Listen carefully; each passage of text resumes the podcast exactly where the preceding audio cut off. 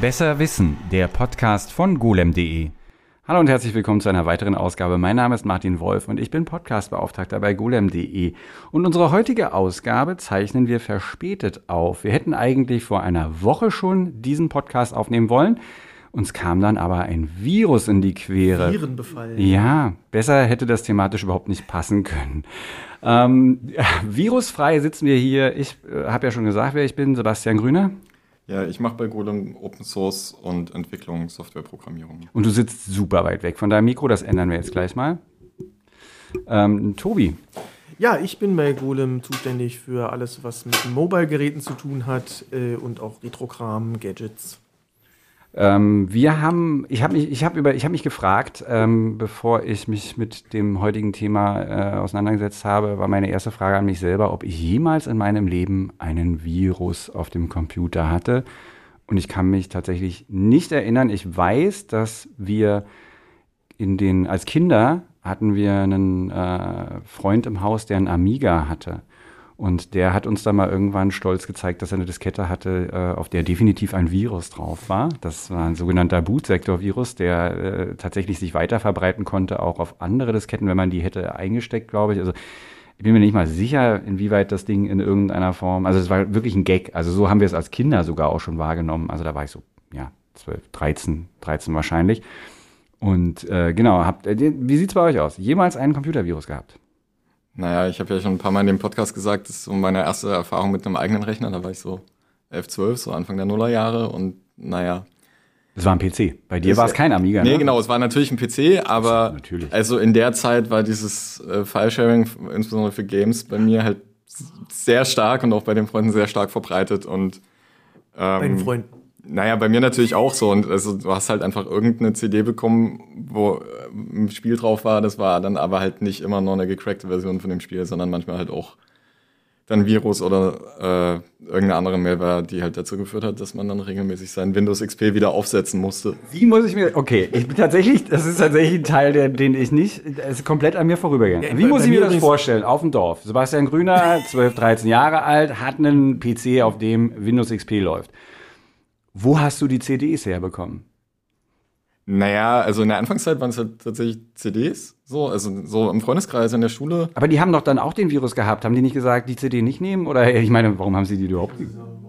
Ja, ja weil es, also es ist ja, es hängt ja auch von dem Virus ab und was er macht. Ah, ob und der überhaupt sich schon bemerkbar gemacht ja, hat. Ja, und ob das dann wirklich kaputt geht oder was passiert und ob was kaputt geht. Da muss man halt doch abwägen, will man das geile Spiel mit Virus haben oder gar kein Spiel. Ja, aber auch so, so Office-Viren. Also so Office-Viren oder sowas. Und also ich meine, wenn den Rechner halt nur zum Zocken benutzt und naja, dann schreibst du also einmal im halben Jahr als Zwölfjähriger machst dann äh, äh, Word auf und dann geht Word plötzlich nicht. Und dann denkst du so, äh, okay, und dann stürzt Word ab. Aber das passiert mir als äh, Mitte 40-Jähriger auch immer noch. ganz also okay, ich bin mir nicht sicher, ob es sich um Virus handelt, Sebastian. Das, das, die ganze Geschichte. das, äh, okay, aber tatsächlich interessant. Okay, also das heißt, du hast CDs bekommen, auf denen irgendwelche Software drauf war und die kamen mit unter ja, mit Oder Viren? später ist dann halt selber runtergeladen oder so, ja. Okay.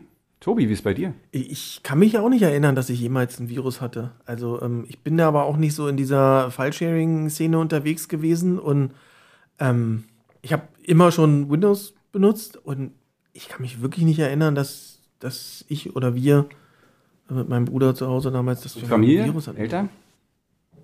Niemals meine Eltern, haben wir, meine Eltern haben wir von vornherein gleich so gedrillt, dass die halt auch vorsichtig sind und nicht irgendwie, weiß ich nicht, irgendwelche, irgendwelche Anhänger einfach aufmachen, wo sie nicht so genau Bescheid wissen oder sowas. Die, bei dem war auch nie was. Mein also mein Vater und mein, einen meine, mittlerweile ist es dann ja irgendwann kam es dann halt so, dass eh bei Windows dann die, der, der Virenschutz und die Firewall halt vorinstalliert war und auch was getaugt hat, dann war das Thema dann eh gegessen, aber auch in der Frühzeit. Gut, meine Eltern haben später mit PCs angefangen als, als mein Bruder und ich. Aber ich kann mich wirklich nicht erinnern, dass wir irgendwie jemals ein Virus hatten tatsächlich. Mein Vater hatte einen Windows 98 Führerschein.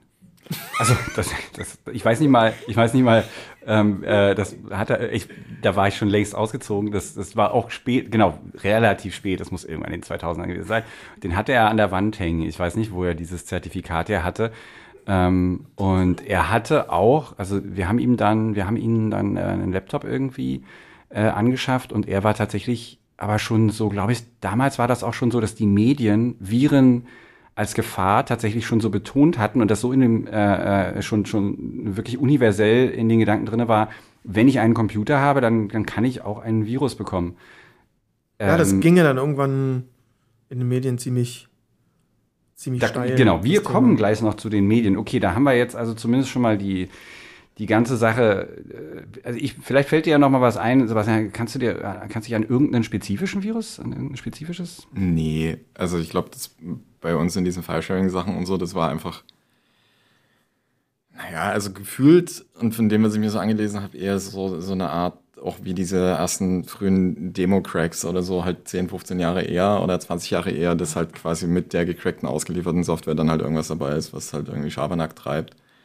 Und das ist aber nicht vergleichbar zu diesen klassischen Computerviren, wie ähm, also dass dann halt wirklich Schaden eingerichtet worden ist oder so. Hm. Also ich muss sagen, dass ich auch eine File-Sharing-Historie habe. Tatsächlich gab es damals so ein Programm namens DCC, mit dem man ähm, aber wahrscheinlich dann auch eher Musik und dann hast du gleich gesehen, ob das jetzt eine, wirklich eine MP3-Datei war oder äh, nicht, auch an den Größen und so. Also das wäre wahrscheinlich schwierig gewesen, da irgendwas zu verstecken. Nicht irgendwie Metallica.mp3.exe. Ja. ja, aber ich meine, klar. Und genau, und ich bin auch jemand, der seit Anfang an immer die Dateiendungen einblenden lässt auf seinen Rechnern, woraufhin ich dann weiß, was es, um was es sich dabei handelt. Also ich weiß aber, dass ich definitiv welche runtergeladen habe in solcher Form. Ne? Also, dass mal so eine Ex oder irgendwas auf dem Rechner, das ist mir tatsächlich bestimmt 20, 30 Mal in meinem Leben passiert, dass ich sowas gesehen habe. Du hast einfach nicht aufgemacht. Ja? Mhm. Aber was? Nochmal. Und du hast sie dann einfach nicht nee, aufgemacht? ich habe sie nicht aufgemacht, mhm. genau. Ähm, ja. Gut, okay. Äh, Geschichtsstunde. Theorie der sich selbst äh, replizierenden Automaten. In Ende der 40er äh, hat ähm, der äh, auch sonst der umtriebige John von Neumann, dem wir auch die Neumann-Architektur verdanken, Sebastian nickt mit dem Kopf, habe ich also nichts Falsches gesagt. Okay. Ich, war, ich, bin mir gar nicht sicher, aber ich meine, wie viele Leute Neumann ja, dazu gegeben Genau, okay, alles klar. Neumann, ja, ja. ist der gleiche Neumann. Ähm, der hat nämlich einen Artikel geschrieben, Theory of Self-Reproducing Automata, und das ist praktisch, gilt als sozusagen die Geburtsstunde der Idee des Computervirus. Natürlich gab es damals solche Art von Computern, wie wir sie heute kennen, überhaupt nicht und sogar von Neumann selber war nicht so richtig überzeugt davon, dass diese ganze Sache mit diesen Digitalrechnern jetzt äh, so die große Zukunft wird. Er hat also auch gesagt, ähm, es, ist, es sei durchaus möglich, es ist durchaus möglich, dass wir uns nicht allzu weit von der Komplikationsgrenze entfernt haben, die man bei künstlichen Automaten erreichen kann. Obwohl man mit solchen Aussagen sehr vorsichtig sein sollte, weil sie furchtbar lächerlich klingen können, fünf Jahre später. Recht hat er gehabt, der Mann. Also es ist gut, dass er also wirklich ein sehr weit äh, nach vorne blickender Mensch der gemeinhin gilt aber als erster Computervirus Creeper. Kennt ihr den? Kennt ihr nicht? Ja, 71. Ja, aber also ich glaube, ein bisschen vorher noch ist halt dann, also sinnvollerweise für die Idee eines Virus, dass das vorher schon umgesetzt worden ist. Also Creeper war halt ein Virus, wie wir ihn heute kennen, also eine Schadsoftware, die sich verbreitet. War es nicht. Es war ein Wurm. Ja, aber er war keine Schadsoftware. Also keine, naja, keine, der hatte nicht die Intention zu schaden, sondern der war genau, was du gerade gesagt hast. Die Intention war zu gucken, ob das geht. Ja, ja, im Netzwerk. Aber es gab halt zehn Jahre vorher noch ähm, an den Bell Labs von den Forschern vom äh, an Maltix, also dem Vorgänger von Unix, also Anfang der 60er, ähm, schon die Idee, ein Spiel zu programmieren, wo du naja, heute würde man sagen, NPCs hast, also quasi Akteure im Spiel, die selbstständig handeln. Ich meine, das war damals natürlich auf so einem Großrechner mit Terminal, das war völlig anders, als wir das heute in einem 3D-Spiel sehen. Ähm, aber die Idee war, dass du halt quasi einen, einen Organismus in Software programmierst, der in der Lage ist, sich selbst zu reproduzieren und damit den anderen Organismus seines Gegenspielers zu bekämpfen, zu besiegen, zu gewinnen. Ähm, und also das haben die dann tatsächlich ausprobiert. Und das war so die erste, naja, Umsetzung von, von der Idee von John von Neumann. Also, dass du eine, eine Software hast, ein Programm, was sich halt selbst repliziert und selbstständig weiter verbreiten können. Aber ohne die Folge, dass es dann irgendwie Rechner lahmgelegt hat oder irgendwie. Ja, ja, genau. Und das war ja irgendwie also es war halt ein Spiel. So, also quasi auch von den Programmierern ein Spiel. Also so halt so dieses Tüfteln mit, okay, was kann ich eigentlich machen? Ähm, und ja, das ist als Cobos später tatsächlich einfach ja, weiter auf diesen Großrechnern benutzt worden. Können wir das heute noch spielen? Ich weiß es nicht. Ich könnte, also ich vermute mal, dass man den Code vielleicht noch irgendwo findet oder Wann- ist die Idee. Wann kam denn dann, also, wann kam denn dann die Idee, also irgendjemand muss ja irgendwann mal die Idee gehabt haben, sowas mit einem gemeinen Hintergrund Kommen wir noch starten. zu. Wir sind immer noch, wir sind, also ich bin jedenfalls in den, Also es war kein ich bin Anfang der Zufall. 70er. Der, Es war kein Zufall, das, der Virus hat sich nicht von Neumann-mäßig selbst entwickelt und äh, Ja, hat er nicht, nein. böse Okay. Äh, die, die Idee, ach so, nee, nee, der, das hat der Neumann nicht gemeint. Äh, er meinte nicht, dass, dass er meinte nicht, dass äh, da eine KI hintersteckt oder irgendwas, die sich dann. Also die, dieser Creeper-Virus war tatsächlich ein Proof of Concept und der hatte eigentlich eine Funktion, dass er sich bei der Neuinfektion eines anderen Rechners von seinem bisherigen Rechner löscht. Hat nur nicht funktioniert. Also, Also ein Bug hat das halt verhindert. ja. Und Und das, der hat halt Virus mit einem Bug, das Aber, ist ja auch. also äh, Ja, du, aber das ist gar nicht so selten. Das Aber das äh, Spannende tatsächlich an Creeper ist auch, dass wir das eigentlich als Einstieg nehmen sollten, um zumindest mal theoretisch die Unterscheidung zwischen äh, Virus und oh Wurm ja, stimmt. Äh, a- zumindest anzusprechen, weil ich glaube auch jetzt in dem Podcast werden wir beides mehr oder weniger vermischen, weil das auch gemeinhin einfach so gemacht wird, aber Creeper war eigentlich ein Wurm und kein Virus. Ähm, und also die, die Bezeichnung Virus ist auch erst irgendwie, ich glaube, 10, 15 Jahre später wirklich geprägt worden. Also so Mitte der 80er. Ähm, ja, mit der Metapher des real existierenden äh, Virus, das Krankheiten verursacht. Das infiziert halt ein Computerprogramm, eine Datei und braucht aber dann halt einen Wirt, um sich weiter zu verbreiten. Hängt sozusagen an einer anderen, an einem anderen, An einem anderen Programm. Genau. Also ich habe irgendwie eine infizierte Wirt-Datei und erst wenn ich die mit dem Wirt-Programm öffne, ist der Virus in der Lage, sich beziehungsweise die Datei selber ist der Virus. Das gibt's ja auch. Also Ja, wenn du so genau. eine Exe-Datei, da Ja, ist halt nur der Virus drin, aber Genau, aber ich muss sie halt öffnen Mhm. und ausführen oder irgendwie muss, der, muss das Wirtssystem halt dafür sorgen, dass der Virus irgendwas machen kann. Ähm, und dann erst kann sich der Virus weiter verbreiten. Und ein Wurm macht das von selbst, indem es halt einfach Fehler im System benutzt. breitet sich dann auch übers Netzwerk sozusagen aus. Zum Guckt Beispiel. halt nach anderen Rechnern und die, die ähnliche selbe Lücke haben und in der Lage sind, sich weiter zu verbreiten.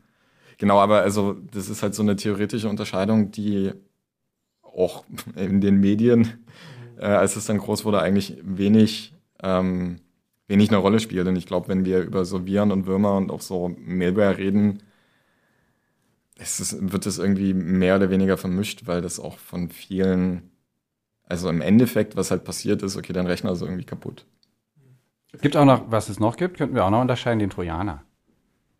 Also da Der ist dann wieder, das ist der praktisch gibt auch sich ein halt als was Virus, anderes ne? aus. Genau, der an- dranhängt an einer Kann aber auch ein Datei Wurm sein. oder ein Wurm, ne, die, die an einer anderen Datei dran sind. Da kommen wir auch gleich zum ersten Trojaner. Wir machen mal weiter. Also genau, das gab dann auch gleich das erste äh, Antivirusprogramm.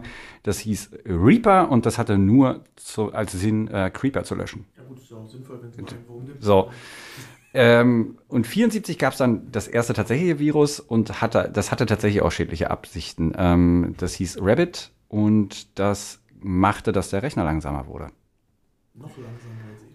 Als damals eh schon, du meinst das, du meinst das gar nicht aufgefallen? Man, man, wusste, man wusste natürlich nicht, ob das System befallen ist. Der erste Trojaner ist Animal und der ist ähm, 1975 als Spiel entwickelt worden. Tatsächlich. Also das, damals war es ganz beliebt, Spiele zu haben, die also die mit dem mit den Nutzenden äh, kommunizieren. Also du, du sollst dir, du denkst dir jetzt ein Tier, du denkst an ein Tier und das Spiel stellt dir Fragen, um herauszufinden, welches Tier es sein könnte. Denken Sie jetzt nicht an einen rosa Elefanten. Ja, ich glaube eher, es hat, genau, fragt dann wahrscheinlich irgendwie, hat es Ohren oder keine Ahnung, wie man das so macht. Und äh, das Problem daran war, dass das, dieses Programm dazulernen sollte. Es ähm, hat dann sozusagen neue Fragen, also hat neue Fragen hinzugefügt, wenn, also um sich zu erweitern und hat dann aber sich auch noch in weitere Verzeichnisse reinkopiert.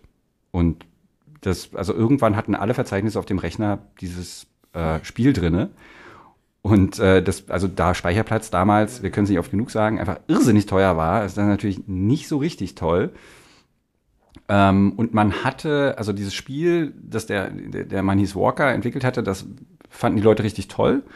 Und ursprünglich musste man aber das auf Magnetbändern weitergeben. Also das war, man muss sich ja vorstellen, ne, dass Forscher, also die Gemeinde bestand aus wissenschaftlichen Leuten und nicht irgendwie aus normalen Computernutzern, so wie heute.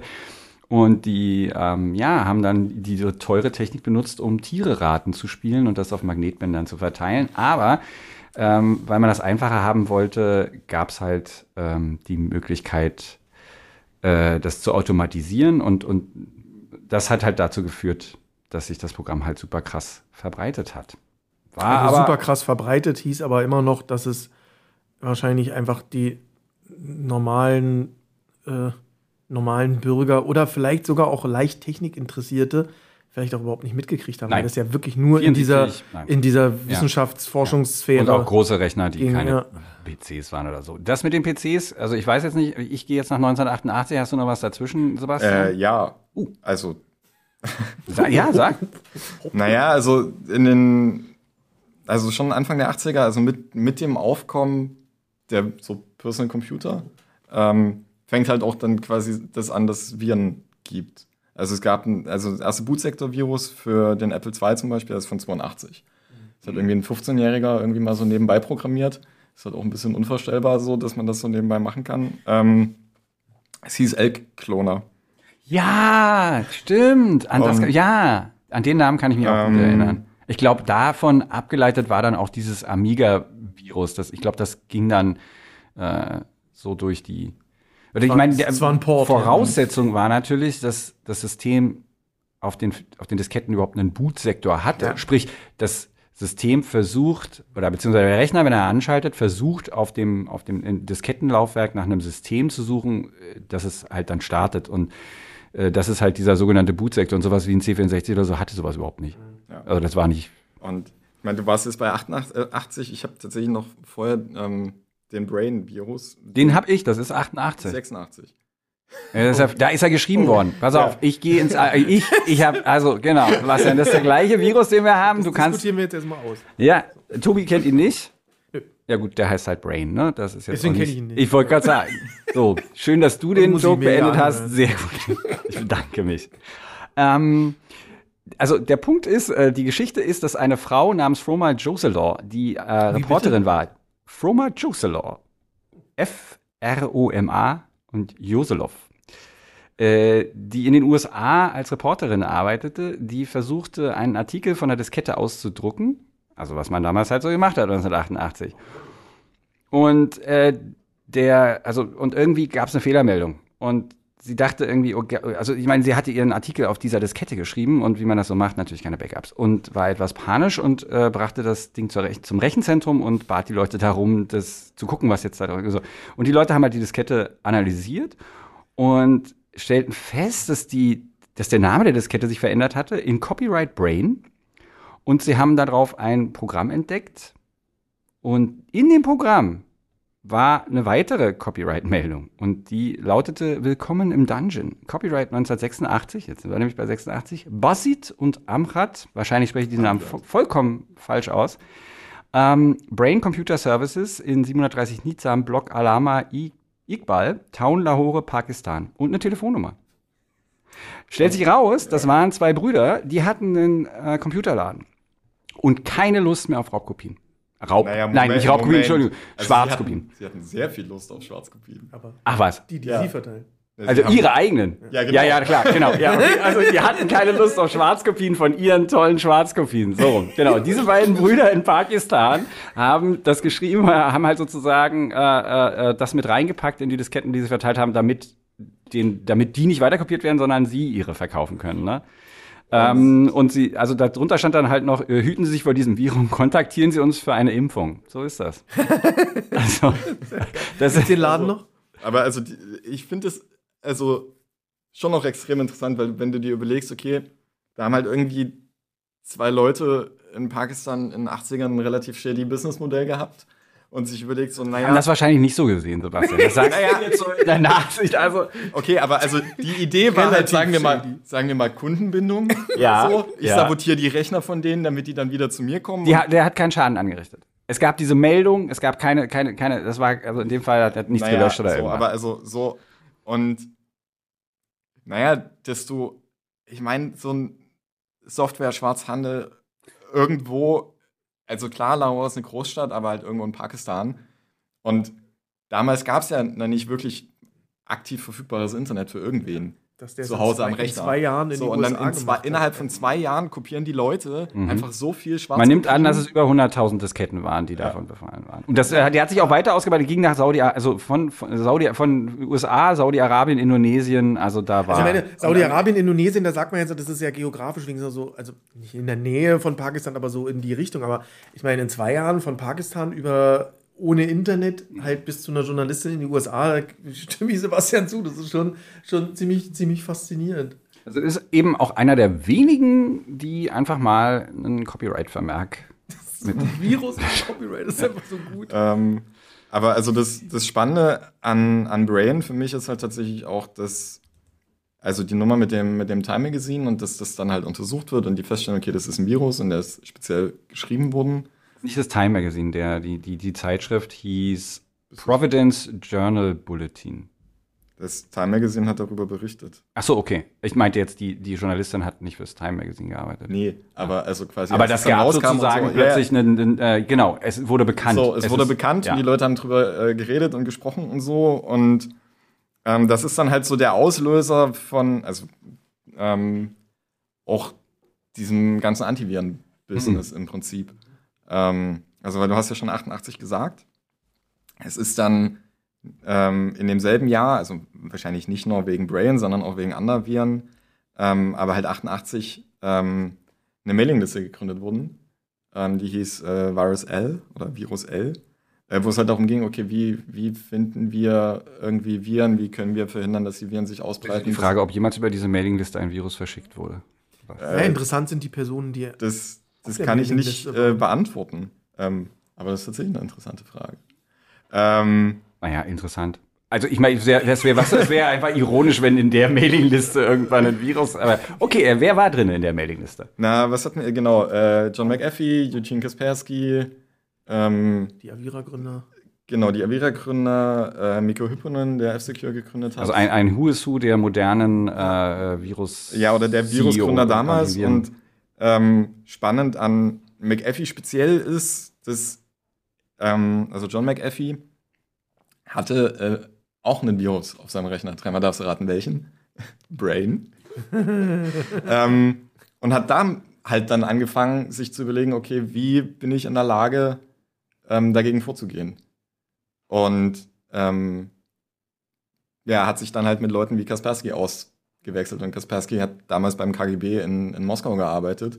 Wie ist der an den rangekommen? Naja, also über die Mailingliste. Ah. so, und einfach dadurch, dass. Es gab eine Mailingliste von. K- Wo die, wo Naja, KGB also Ja, nein. also- aber der, der, also das war quasi eine, eine Forschungsmailingliste. Ja. Und auch beim KGB hat man offensichtlich nicht so ganz genau gewusst, was die ganzen Mathe-Informatik-Nerds eigentlich so mit der Rechnerkapazität machen.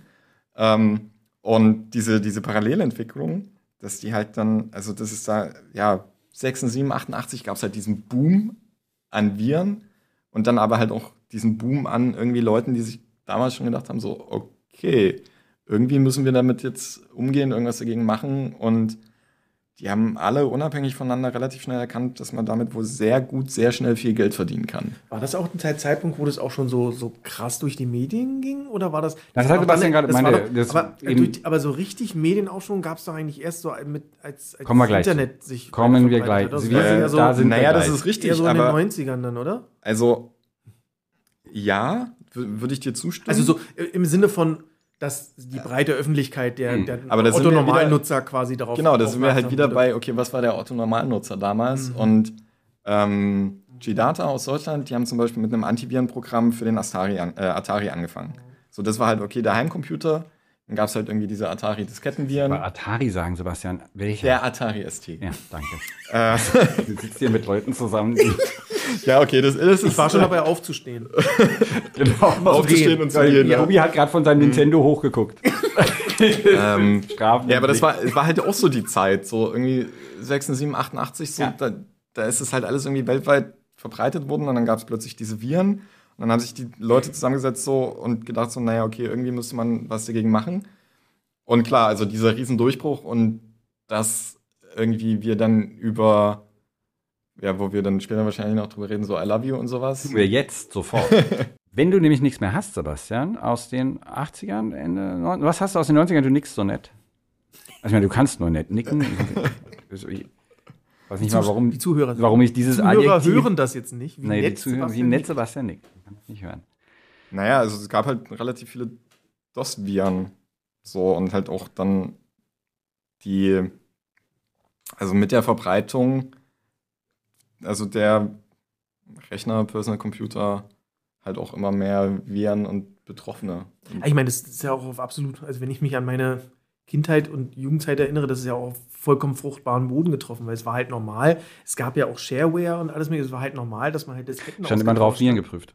Schäme. Ja, aber es war halt normal, dass man, dass man Disketten getauscht hat. Also Ja. es war ja selbst vor dem Internet schon so, dass es natürlich dann immer lo lokal und halt nicht so nicht auf so einer globalen Ebene, aber So. lokal war es schon immer so, Da sind dass, wir. dass Die- diese Viren sich Die halt globale, durchaus die globale Ebene wurde schlagartig, wurde schlagartig erreicht am 4. Mai 2000 mit dem äh, Love Letter Virus, auch bekannt als I Love You. Sebastian hebt den Finger. Genau, sind wir wieder beim Punkt, es ist eigentlich ein Wurm, kein Virus. Ja, genau, der wurde als Virus bezeichnet. Das wolltest du gerade. Ja. Nein, Wurde, wurde, ähm, wurde als Virus bezeichnet von ähm, den Medien, die halt das Thema ziemlich schnell aufgegriffen haben. Das war das, was du vorhin auch meintest. Ne? Das, das ist so die Zeit gewesen, 2000. Plötzlich ging das durch alle Schlagzeilen und ähm, auch die letzten Leute wussten, dass es sowas gab. In sechs Stunden hat der sich ähm, dank des Internets verteilen können und hat wahrscheinlich 45 Millionen Rechner weltweit. Oder wenn man sagen muss, dass eigentlich davor auch schon so ein Medien, also davor war das, war das schon fast eher, würde ich sagen, Medienhype. Ich glaube, so in der zweiten Hälfte der 90er waren, glaube ich, dadurch, dass das eben noch nicht so krass übers Internet verteilt wurde, waren, glaube ich, Viren. Also mein Eindruck ist immer, dass Viren nicht die Gefahr dargestellt haben, wie es manche Medien, gerade so Lokalsender in den USA, so dargestellt haben. Da kommt man dann auch wieder zu John McAfee, der diese Stimmung ganz gut für sich nutzen konnte und da auch immer gern gesehener Gesprächspartner war und natürlich, ja, muss man natürlich auch sagen, einfach auch ein Eigeninteresse hatte, äh, die Situation vielleicht dramatischer darzustellen, als sie eigentlich war, weil Ja, er aber, halt also, die Viren, die, die, die Lösung dafür hatte. Quasi. ja, aber, die beste ähm, Werbekampagne war dann tatsächlich dieses Ding, was halt wirklich einmal rund um den Also Globus ging. You war dann tatsächlich was, was dann auch wirklich viral ging. Aber ich hatte, ich habe immer so ein bisschen den Eindruck, dass das vorher teilweise, äh, äh, weil es natürlich auch gerade für so einen Regionalsender natürlich auch ein cooles Thema zu berichten ist, so alle unsere Computer sind in Gefahr, äh, es gibt hier einen gefährlichen Virus, ähm, was er jetzt am Ende so gemacht hat, ist vielleicht gar nicht so gefährlich war. Ähm, ist natürlich nochmal eine andere Frage, aber das war mal so mein Eindruck, dass das so ein bisschen so ineinander überging. Und dann kam halt dann irgendwann äh, tatsächlich, kamen dann die Sachen, die dann wirklich Also wir haben, lästig waren. wir haben tatsächlich, golem.de hat äh, 98, äh, hab, unsere erste News mit dem Stichwort Virus äh, drinne, habe ich gefunden von 98. Und die News ist sehr, sehr kurz und lautet nur, die Antivirenfirma Trend Micro schließt eine Vereinbarung mit den Motherboard-Herstellern Asus, FIC, MSI und Chaintech ab, wonach der Virenschutz Chip-Away-Virus auf den Boards dieser Hersteller direkt ins BIOS integriert wird. Kooperation mit Intel und IBM soll einen erhöhten Schutz gegen Bootviren ähm, bieten. Und woran man jetzt auch nochmal erkennt, was damals so das übliche Ding war, was man sich einfangen konnte. Ähm, genau. Äh, Ach so, wir sollen übrigens nicht. Äh, ja, wir haben äh, tatsächlich Zuschriften bekommen, habe ich euch vorenthalten. Ja, weil ich gerade M gesagt habe, ist mir das eingefallen. Wir haben eine Zuschrift bekommen M von jemandem. Wir haben eine Zuschrift von jemandem bekommen, der oder die sich darüber beschwert hat, dass wir doch recht häufig M und Öm und Ö und Ö. Ähm, also, Ja, das kann ich also mir überhaupt nicht vorstellen. Nein, du sowieso nicht. Also vor allen Dingen ähm, bei mir. Gut, zurück zu I Love You. Eine VBS-Datei, das ist Visual Basic Script. Script. Ja, ein, ein, ein, äh, und das war ein Word-Dokument, so wie wir es vorhin schon gesagt haben, klassisches Ding. Die, das hatte aber auch noch eine Komponente, die auch ganz ja, ich würde jetzt mal sagen, ganz üblich ist dann oder viel üblicher geworden ist, nämlich dieses Social Engineering, wie sich das nennt. Also es ist halt die eine Sache, so ein Virus zu schreiben, aber richtig gut verbreiten tut er sich dann, wenn die Datei, auf die man klicken soll, I love you, no, love you, love letter for you.txt heißt. Also wenn man einen Liebesbrief soziale bekommt, Komponente. das ist die soziale Komponente. Ja, Und ja. da haben die Leute halt drauf geklickt. Ich meine, da gab es ja natürlich auch äh, äh, vorher halt oder, und auch danach halt immer wieder Sachen, die sich dann vielleicht auch eher anders, äh, damals zumindest äh, äh, in der Theorie äh, gängige Internetnutzer-Publikum wandte. Halt Ja, aber irgendwelche- Microsoft- Irgendwelche, irgendwelche angeblichen Nacktfotos von irgendwelchen Promis oder irgendwie sowas, die dann auch mit Exe oder sowas. Also das gab es ja vorher schon, diese soziale Komponente, die halt immer geholfen hat, natürlich so ein Virus zu verbreiten. Als wenn So geholfen einfach hat aber auch, dass Microsoft- dass Microsoft eine ähm, Funktion in Outlook hatte, die einfach ähm, Anhänge automatisch geöffnet hat. Es äh, war ähm, schnell klar, dass das nicht die beste Idee war. Ähm, die musste aktiviert sein und es gab noch ein paar andere Voraussetzungen, die erfüllt werden mussten, damit das Ding halt sich wirklich auch so verbreiten konnte. Aber also ansonsten hätte es wahrscheinlich noch viel, viel mehr Rechner ähm, befallen, aber die ja, haben schon mal Aber das aus. Interessante ist, dass diese soziale Komponente, das ist ja nicht ausgestorben. Nee. Also wenn wir jetzt ähm, einen ganz aktuellen Fall nehmen, letztens äh, äh, Linus Media Group mit Linus Tech Tips und anderen Gut, das war- das war, das war ein E-Mail-Anhang, Ja, der geöffnet wurde, weil die Person, die den geöffnet hat, dachte, es wäre irgendwas mit So, aber zur Klarstellung, da ging es nicht um natürlich auch- Virus. Ja, nein, aber Virus, ist- aber Social aber ich, Engineering. ich rede von, ja. der, von, der, von der sozialen Ja. Komponente. Also diese, diese soziale Komponente ist, äh, funktioniert halt immer noch. Also da kann man halt 20 Jahre lang sagen, öffnet nicht einfach äh, irgendwelche Sachen oder seid euch ganz sicher. Es gibt halt manchmal immer noch so Fälle, wo vielleicht auch Leute denken, dass sie sich sicher sind und dass das schon okay aussieht, weil die natürlich auch raffinierter geworden sind. Also es ist halt nicht mehr so wie früher, irgendwie so, ein- so, ein- so ein Love Letter für You, das würde heute keiner mehr aufmachen. Die sind natürlich auch raffinierter geworden. Das finde ich schon ein ganz interessantes Phänomen. Ich würde auch sagen, also wenn wir jetzt irgendwie an jetzt denken, so 20 Jahre nach diesem I Love You, ähm, also so diese klassischen Computerviren, was ich ganz am Anfang meinte, so wie ich sie in diesen Shareware-Sachen drin hatte oder wie sie vorher mit diesen Floppy Disks in den 80ern verbreitet worden sind oder so, das ist heute nicht mehr, sondern heu heute sind so, also Mailware ist aus meiner Sicht üblicherweise eben nicht mehr so ein, so ein Virus, sondern halt eine Phishing-Kampagne, dann sollst du irgendwie Steckt halt immer irgendwas dahinter, was nach genau, Geld. das irgendwie, ja, klicke hier, ich mache die E-Mail möglichst echt aussehend und naja, dann ziehe ich halt irgendwie Passwörter ab oder probiere Kreditkartendaten abzusammeln oder so und es geht oft nicht mehr um die reine Infektion von einem Rechner und wenn überhaupt ist das nur noch so ein Teil des Zwecks und auch wenn wir an die, an die Zero-Day-Kampagnen denken, wo von, von staatlichen äh, Hackern ähm, Journalisten zum Beispiel angegriffen werden, über Trojaner, über ähnliches.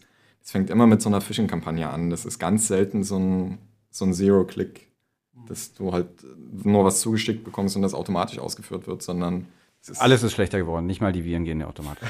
Also, wir gehen mal, wir Kann gehen mal darauf ein, was das, was das Ding so gemacht hat. Also, Es hat halt, also geguckt natürlich, wie es sich weiter verbreiten konnte, weil, wie Sebastian schon gesagt hat, war ja ein Wurm.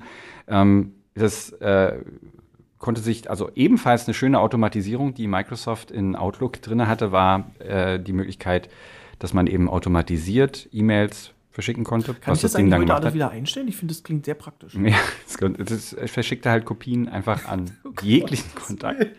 Dann guckte es, ob ähm, der damals und auch heute noch sehr beliebte IRC-Client Milk installiert ist. Ich besitze eine legale Kopie von diesem Programm, stelle ich gerade fest. Was? Ja, Milk. Egal. Hast du irgendwann auch mal WinZip gekauft? Jetzt bringst du mich in eine, ich weiß es nicht. Also, dass du da überhaupt nur drüber nachdenken musst. das ist schon schlimm. Ja, es, ja spricht, spricht für oder gegen mich, je nachdem, wie man sieht. Genau, also dann hat es versucht, sozusagen per IRC ähm, in, in die, an die anderen User im Channel das zu verschicken. Es ist natürlich auch ein bisschen geil, wenn du dann, wenn dein Channel irgendwie geflutet wird mit Nachrichten, dass du die anderen liebst. Bisschen sehr schräg, aber gut. Zu, zu schrägen Situationen. Ähm, dann natürlich Netzwerk, Netzlaufwerke, ähm, alle Dateien, die äh, JPEG, VBS, VBE, JS, äh, JS, also JavaScript, ne? CSS und noch ein paar andere wurden ausgetauscht gegen Dateien, die ebenfalls also wirklich ziemlich, das ist eine ziemliche Bombe, das Ding.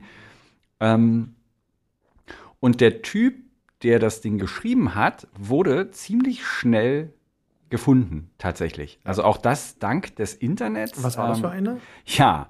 Drei, rate mal, Tobi, was der studiert hat. Ja? Soziologie. Nein. Nein, er hat natürlich, hat er Informatik äh, äh, studiert. Ja, gut, war das jetzt irgendwie saß auf den Philippinen und hatte sich ähm, in einer, der hatte, äh, der, der wollte eine, der wollte eine Studienarbeit schreiben, Dissertation sogar, ähm, die sich mit dem Diebstahl von Passwörtern be- beschäftigt. Genau. Und äh, die Idee dahinter war ganz was Verrücktes, ein Programm, das sich über E-Mail ver verbreitet. Das Wurde ihm die Dissertation abgenommen? Das ist ja die Nein, die. Profs, die, die Profs waren überhaupt nicht begeistert und legten ihm sogar nahe, sein Studium zu beenden. Dann ist er sauer geworden. Dann ist er richtig sauer. Also ich glaube schon, dass das mit dazu, also könnte man jetzt spekulieren. Also die Profs haben gleich mitgekriegt, dass das jetzt also wirklich eine illegale Sache ist und haben auch die Polizei informiert über den jungen Mann. Und äh, zunächst hatte man irgendwie aber eine Informatikstudentin in Verdacht, weil da, da gab es eine Verwechslung mit den E-Mail-Konten und so weiter. Aber man hat dann rausgefunden, okay, er ist männlich, er ist philippinisch und hat am 4. April 1977 Geburtstag, ein paar Monate vor mir. Was habe ich mit parallel. 23? Kann, ich ihn mal fragen, weißt du? Was, was habe ich in der Zeit gemacht? Ich habe definitiv keine Viren programmiert. Das, Keine Dissertation abgegeben. Ähm, ja, und der ist äh, dann aber nicht verurteilt worden, weil es einfach auf den Philippinen keine Gesetzgebung gab, auf deren Grundlage man ihn hätte verurteilen können. Und ja. Aber er war dann der Grund, warum das dann später. Natürlich, das ist exakt, was dann passiert ist, äh, ist natürlich, dass die Gesetzgebung angepasst wurde. Und es war tatsächlich auch so, dass auf den Philippinen so ein bisschen so ein Lokalstolz äh, auf diesen ersten Weltklasse-Hacker äh, sich entwickelte. Der Mann selber hat sich aber dann äh, doch stark zurückgezogen. Und Und hat einen Computerladen in Lahore aufgemacht. ich glaube, der hat tatsächlich einen Computerladen gehabt. Oder sowas in die Richtung hatte er, glaube ich. Aber man hat ihn halt ewig nicht gefunden und erst 20 Jahre später gab es äh, jemanden, der ihn dann irgendwie aufgespürt, äh, aufgespürt hat bei der Recherche für so ein Buch ähm, zu Cybercrime. Äh, tatsächlich, ja genau, kein Computer, sondern der hatte, ähm, der arbeitete anscheinend für ein Mobiltelefonreparatur-Dingens. Und also der, der hatte ursprünglich gesagt, er hätte, also als, er natürlich befragt wurde, ist ihm auch klar geworden, dass auch wenn, also das war jetzt nicht ganz so von Anfang an klar, dass ihm nichts passieren würde. Also das heißt, er hatte sich versucht, da so ein bisschen rauszuwinden und hat gesagt, er- ja, er wollte das eigentlich gar nicht und so. Aber 20 Jahre später hat er dann doch zugegeben, dass er das ähm, gemacht hat und ähm, tatsächlich auch einen finanziellen oder einen anderen Hintergedanken hatte. Er wollte Passwörter stehlen für Internetzugänge, weil er halt keine Knete hatte. Also gut, jetzt nicht die im großen Stil. Und es ist halt auch, wird so ein bisschen klar, dass ihm nicht bewusst war, wie krass das abgehen wird. Das ist ihm sicherlich nicht klar gewesen. Ähm, ja, also dazu kann ich auch wirklich noch mal die äh, Wired Story dazu empfehlen, ähm, wo halt ein Interview mit dem Guzman geführt wird. Das ist von, ich glaube, 2019. Ähm, genau, das ist also es wirklich auch einfach faszinierend, diese Idee, doch einfach mal zu gucken und den wieder aufzuspüren und dann irgendwie ähm, halt auch ein Buch darüber zu schreiben und das dann halt irgendwie, also auch Auszüge daraus irgendwie zu veröffentlichen. Ähm, so einfach mal, ja, 20 Jahre später zu gucken, so, was, was ist eigentlich aus dem Typen geworden? Ich frage mich, also jetzt mal abhängig, unabhängig davon, dass es natürlich nicht legal gewesen ist und viele Menschen. Es war ja Leben- egal, es gab ja. Ich weiß, was ich. Also ich glaube, auch in den Philippinen wäre das Stehlen von Passwörtern um Internet, das wäre dann, glaube ich, auch nicht äh, illegal gewesen. Aber ich frage mich, also ich frage mich jetzt gerade, wie es mir selbst ging, oder ob ich nicht irgendwie auch so ein bisschen stolz wäre. Also, weil ich meine, das war ja schon, schon ziemlich krass. Also, Hast du, naja, aber das hast ist du ja, in deinem Leben jemals Viren geschrieben? nein, um Gottes Willen. Aber also, ähm, du hattest ja diesen, diese, diesen, diesen, diesen, diese lokalen Ja. Nationalstolz. Ja. Ich kann das auch so ein bisschen nah, also so ein bisschen nach, also auf so einer menschlichen Ebene. Natürlich ist es Nee, ich glaube, der nicht hatte gut da keinen gewesen, Bock drauf. Nee, aber, nee, das war, glaube ich, ähm, nicht das, was er, er, wollte. Er selbst, äh, da weiß ich jetzt natürlich nicht, aber ich, also, Also wir, ich, wir, wir weisen auf das Interview, da, da gibt es wahrscheinlich Aufklärung. Ich habe das Interview tatsächlich gar nicht gelesen, Sebastian. Du aber? Ja, also ich habe es jetzt nur in der Vorbereitung nochmal rausgesucht, aber auch nicht nochmal. Erzählt er da ein bisschen was über seine persönlichen Hintergründe? Sonst naja, so Werbeblock fürs Interview auf Wired. Ja. Wir tun es ähm, Ja, oder halt das Buch dazu. Oder aber also ich glaube so, also was Tobi gerade erzählt hat, so mit dem so ein bisschen stolz sein und sich so ein bisschen, naja, so ein bisschen beweisen wollen und so, das ist schon auch ein typisches Phänomen dieser Viren- und Wurmentwicklung so über die ganze... Nicht immer, nicht immer. Na, nicht immer. Ich habe ein Beispiel, Configure 2009. Komischer Name, weiß man bis heute nicht, was es eigentlich machen soll. Ähm, ist ein, ist ein, äh, äh, ist ein wie, nee, Wurm gewesen, der sich in Millionen von Windows-PCs damals eingenistet hat und eine riesige Botnet-Armee hätte steuern können. Hatte aber nicht. Ähm, also. Na gut, aber das klingt für mich halt auch wieder nach so einem Proof of Concept, um zu zeigen, so, ey, ich, ich kann es halt machen. Das mhm. Ding ist auch immer noch im Umlauf. Und man weiß halt, wie gesagt, immer noch nicht, wofür es eigentlich da ist. Also ich könnte mir aber auch vorstellen, okay. nur gewartet, bis die KI jetzt endlich. Nee, ich glaube, ich habe noch, hab noch eine andere Theorie dazu. Äh, Bug. Es kann, naja, du machst das Ding, du baust das irgendwie äh, auf und so weiter und so fort also, und du willst so es dann steuern und dann funktioniert deine so blöde Schnittstelle nicht und dann hast ja. du halt, das Ding läuft halt durch die Gegend und du kannst jetzt schlecht sein, anrufen ja. überall und sagen, hören Sie, ich habe da ein Update für Sie. Würden Sie bitte nochmal auf ähm, also ich weiß nicht, ein Bugfix für, für Viren ist wahrscheinlich jetzt nicht so Können Sie es normal laden? Ja, können, können Sie was? Version 2.0. Hm. Naja, äh, gut, aber also ich glaube schon, also. Also ich glaube, gerade in dieser Situation mit dem Guzman ist es halt tatsächlich so, wenn du halt das eigentlich als deine Dissertation machen willst und dann abgelehnt wirst und die ja, halt auch stimmt. noch sagen, ja, Kommen wir nochmal zu Guzman das ist alles, zurück. Das, das ist alles schon. Mist, hör mal lieber ja. auf mit deinem Studium. Also das ist ja nun wirklich eine Blaupause dafür, dass man sich dann sagt, ja, äh, leckt mich, jetzt zeige ich es euch.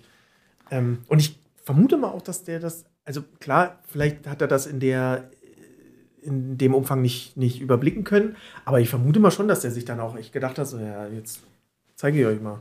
Na, ähnlich, also mit dem, okay, ich kann was und probiere das aus, war auch so das, was der erste sich dann im echten Internet verbreitete Wurm äh, gemacht hat, also so zumindest von meiner Draufsicht. Also der Morris Wurm, der ist von 88.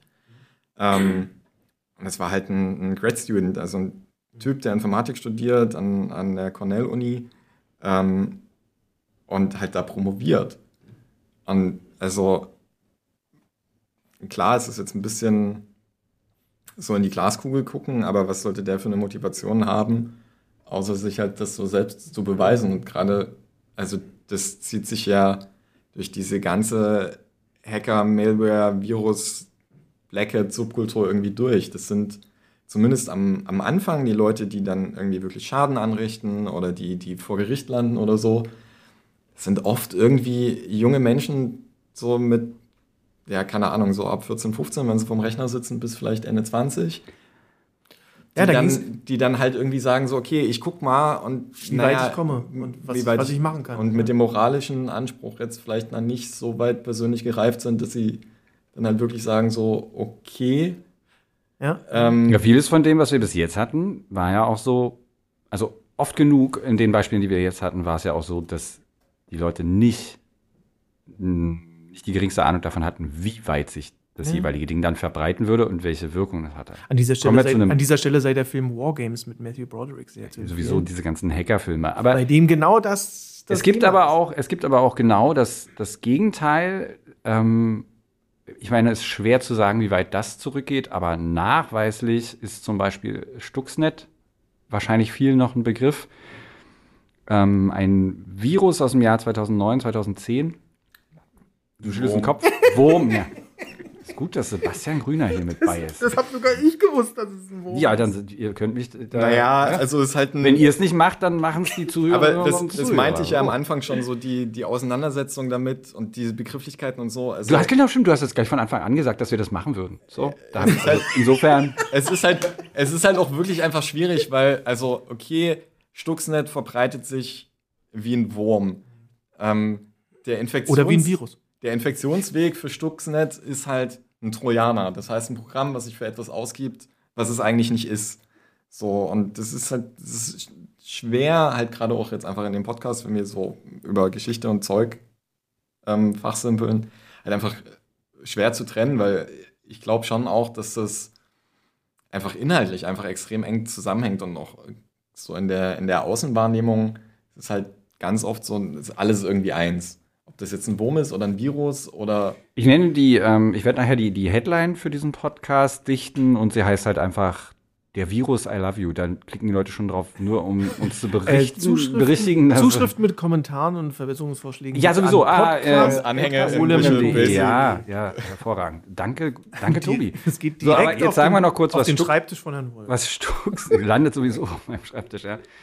Ähm, der ist schön groß, da passt viel hin. ähm, Stuxnet ist entwickelt worden und das, also das war, was ich, um diesen Bogen nochmal zu schlagen, vermutlich nicht von irgendwelchen äh, jungen Leuten, die äh, sich mal ausprobieren wollten, sondern da ist fast davon auszugehen, dass es sich um Organisationen handelt, die irgendwie auf jeden Fall nicht jetzt äh, aus Teenagern bestehen. Denn ganz spezifisch sollte diese, dieser Wurm äh, als Schaden, der sollte Schaden in der physischen Welt anrichten man geht davon aus, dass Mossad und NSA oder damit verbundene Behörden mhm. ähm, Stuxnet geschrieben haben, ähm, eben weil damit halt das ähm, Nuklearforschungsprogramm im Iran halt aktiv sabotiert worden ist. Und die konnten nicht weiter Uran anreichern, weil denen die äh, Gaszentrifugen durchgeknallt sind. Mm. Und das ist halt speziell für äh, Logikcontroller in einem SCADA-Steuerungssystem von Siemens geschrieben worden. Das ist halt auch eher so ein Nischenprodukt, was jetzt nicht viel benutzt wird in der, in der Welt. Und ähm, am Ende sind trotzdem irgendwie über 200.000 Rechner damit infiziert worden. Was schon auch eher so ein, so ein krasser äh, Kollateralschaden ist. Mhm. Und ähm, ich weiß nicht, also wenn ich äh, Stuxnet richtig in Erinnerung habe, ist das halt auch wieder so ein, naja, mehr oder weniger äh, äh, Phishing, Social Engineering, Trojaner, Wurm, Mischmasch, weil am Ende lief halt daraus, darauf hinaus, dass irgendwer in dem Forschungsprogramm im Iran muss einen USB-Stick, den er bekommen hat, in der Forschungsanlage mit den Zentrifugen halt in den Rechner eingesteckt haben. Und hey, man, was machst du den ganzen Tag, wenn du da sitzt und dich langweilst? Bringst Dinge vom USB-Stick. Bringst du einen Film von zu Hause mit? Auch auf deiner Zentrifuge. auf dem Rechner, der da. Auf deiner Waschmaschine. Hast du so ein kleines Fenster so am Rand, weißt du, dann guckst ja. du. Es gab äh, also ein, ein ebenfalls auf USB verteilte, äh, verteilte Malware äh, namens Agent BTZ, BTZ, je nachdem. Man If You're Feeling American Today. Äh, hat 2008 dazu geführt, dass im Pentagon äh, vorübergehend überhaupt USB-Sticks verboten wurden. Einfach ganz komplett. Ja, also mal ohne Scheiß. Also grundsätzlich sollten in solchen Anlagen eigentlich, sollte sowas verboten sein. Also also jetzt mal unabhängig davon, was man jetzt von dem iranischen Atomprogramm hält, aber also wir können sehr gut davon ausgehen, dass ähm, die NSA da halt nicht aufgehört hat, sondern einfach mhm. weitergemacht hat und die haben halt einfach Exploits, Sicherheitslücken ähm, gehortet und Malware dafür gebaut und äh, äh Viren und Würmer. Und naja, irgendwann ist halt dann bei der NSA mal jemand eingestiegen und hat die Exploits rausgetragen. Und die Folge davon war halt WannaCry und ähm, Petya, also Malware, die halt einfach alles Mögliche weltweit lahmgelegt hat und zig Milliarden an wirtschaftlichen Schaden ähm, verursacht hat. Und ich weiß nicht, die, die absurdeste Nachricht, die ich dazu geschrieben hatte, die mir jetzt spontan einfällt, war, dass die digitalen Anzeiger auf dem Bahnhof, wann welcher Zug jetzt losfährt, auf diesem System war dann irgendwann WannaCry. Und dann hm. ging die nicht mehr weil die NSA meint, ähm, es ist eine gute Idee, Exploits zu rotten und dafür Malware zu bauen. Und dann seid die Kollateralschäden. Und in Deutschland haben wir halt mit Cities eine Behörde, die genau das machen soll und wir immer noch nicht wissen, wie sich das BSI dazu verhalten soll oder nicht. Die, die, soll, solche, die soll solche Lücken äh, ähm, sammeln und aktivieren. Naja, also Aufgabe ist halt irgendwie diese, diese offiziell heißt ja forensische Forschung, also wenn jetzt einer mit einem äh, verschlüsselten Telefon irgendwo hinkommt und die Polizei vermutet, der hätte irgendwas Böses getan oder wenn es der Verfassungsschutz noch vermutet, dann wissen wir sowieso nicht, was passiert. Ähm, und das soll ja irgendwie infiltriert werden. Und die Geräte werden ja immer sicherer und naja, die ganzen Schlafhüte in den Ministerien denken sich dann so, oh ja, nee, also wenn die NSA das hat, dann brauchen wir das auch. Und dann sind wir halt ganz schnell in dieser, in dieser eigentlich politischen Debatte, die wir demokratisch führen sollten, ob wir als Gesellschaft das überhaupt verantworten können oder nicht. Dass dann ob man das nicht lieber den äh, Anfang 20-Jährigen äh, äh, äh, mit, mit ein bisschen ab, ab, zu viel Freizeit äh, überlassen sollte. Ja gut, aber also ich meine, ja. also ich meine, das hat halt Kollateralschäden, was wir bei WannaCry gesehen haben und die so eine explodierende Gaszentrifuge, die Uran anreichert, ist jetzt halt auch vielleicht nicht auch so nicht unbedingt nee. das sicherste, was man halt mit ja, Der Sinn war ja, dass sie es eben nicht mehr anreichern. Das ist halt wahrscheinlich dann auch nee. einfach, das ist wahrscheinlich auch einfach so eine Sache, also ich spekuliere jetzt einfach mal, aber was sich dann halt die Geheimdienste, ich meine, das, das werden die halt auch diskutieren. Die werden halt einfach mal gucken, ja. was ist, welche Kollateralschäden sind mit unserem Ziel, was wir erreichen wollen, vereinbar. Aber das Und da wird es halt einfach ein Threshold geben, wo wir dann natürlich sagen, ja, äh, da sind 200.000 Computer infiziert worden und uns darüber aufregen und die manche Geheimdienste sagen vielleicht, ja, 200.000 Computer liegt noch deutlich unter, unseren, äh, äh, unter unserer äh, Schwelle, wo wir sagen, dann können wir es nicht mehr machen. Ist jetzt nur Spekulation, aber ich vermute mal, dass da natürlich abgewogen wird, was wollen wir damit erreichen, was äh, äh zieht sich da noch für einen Rattenschwanz und wenn der hinnehmbar ist für die Entscheider, dann ist das halt so. naja, die Frage ist ja, ob das, also die Frage, ob eine Gesellschaft das genau, will, ist, also ist natürlich das, eine andere, ja. Also ich glaube schon auch, ja klar. Geheimdienste haben halt nur mal die dumme Angewohnheit, dass sie die Gesellschaft meistens nicht fragen. Und nicht repräsentieren und sich der Kontrolle auch entziehen. Der demokratischen Kontrolle entziehen ja. in solchen Fällen, ja. Dann noch der Werbeblock in eigener Sache. Alles Neue und Alte zu Viren, Würmern, Trojanern, Malware und Ransomware, den, haben wir noch irgendwas vergessen? Ja, wir haben und wir über Ransomware haben wir gar nicht gesprochen. Und wir haben auch wenig über die äh, Viren-Schutzprogramme ähm, jetzt geredet und über schillernde Persönlichkeiten wie McAfee, aber das können wir auch noch mal in einem anderen Podcast nachholen. Genau, aber der Werbeblock in einer Sache, alles zu diesen Themen lest ihr natürlich auf äh, golem.de. Vielen Dank, Sebastian Grüner, vielen Dank, Tobias Kölsch und bis zum nächsten Mal. Ciao. Tschüss.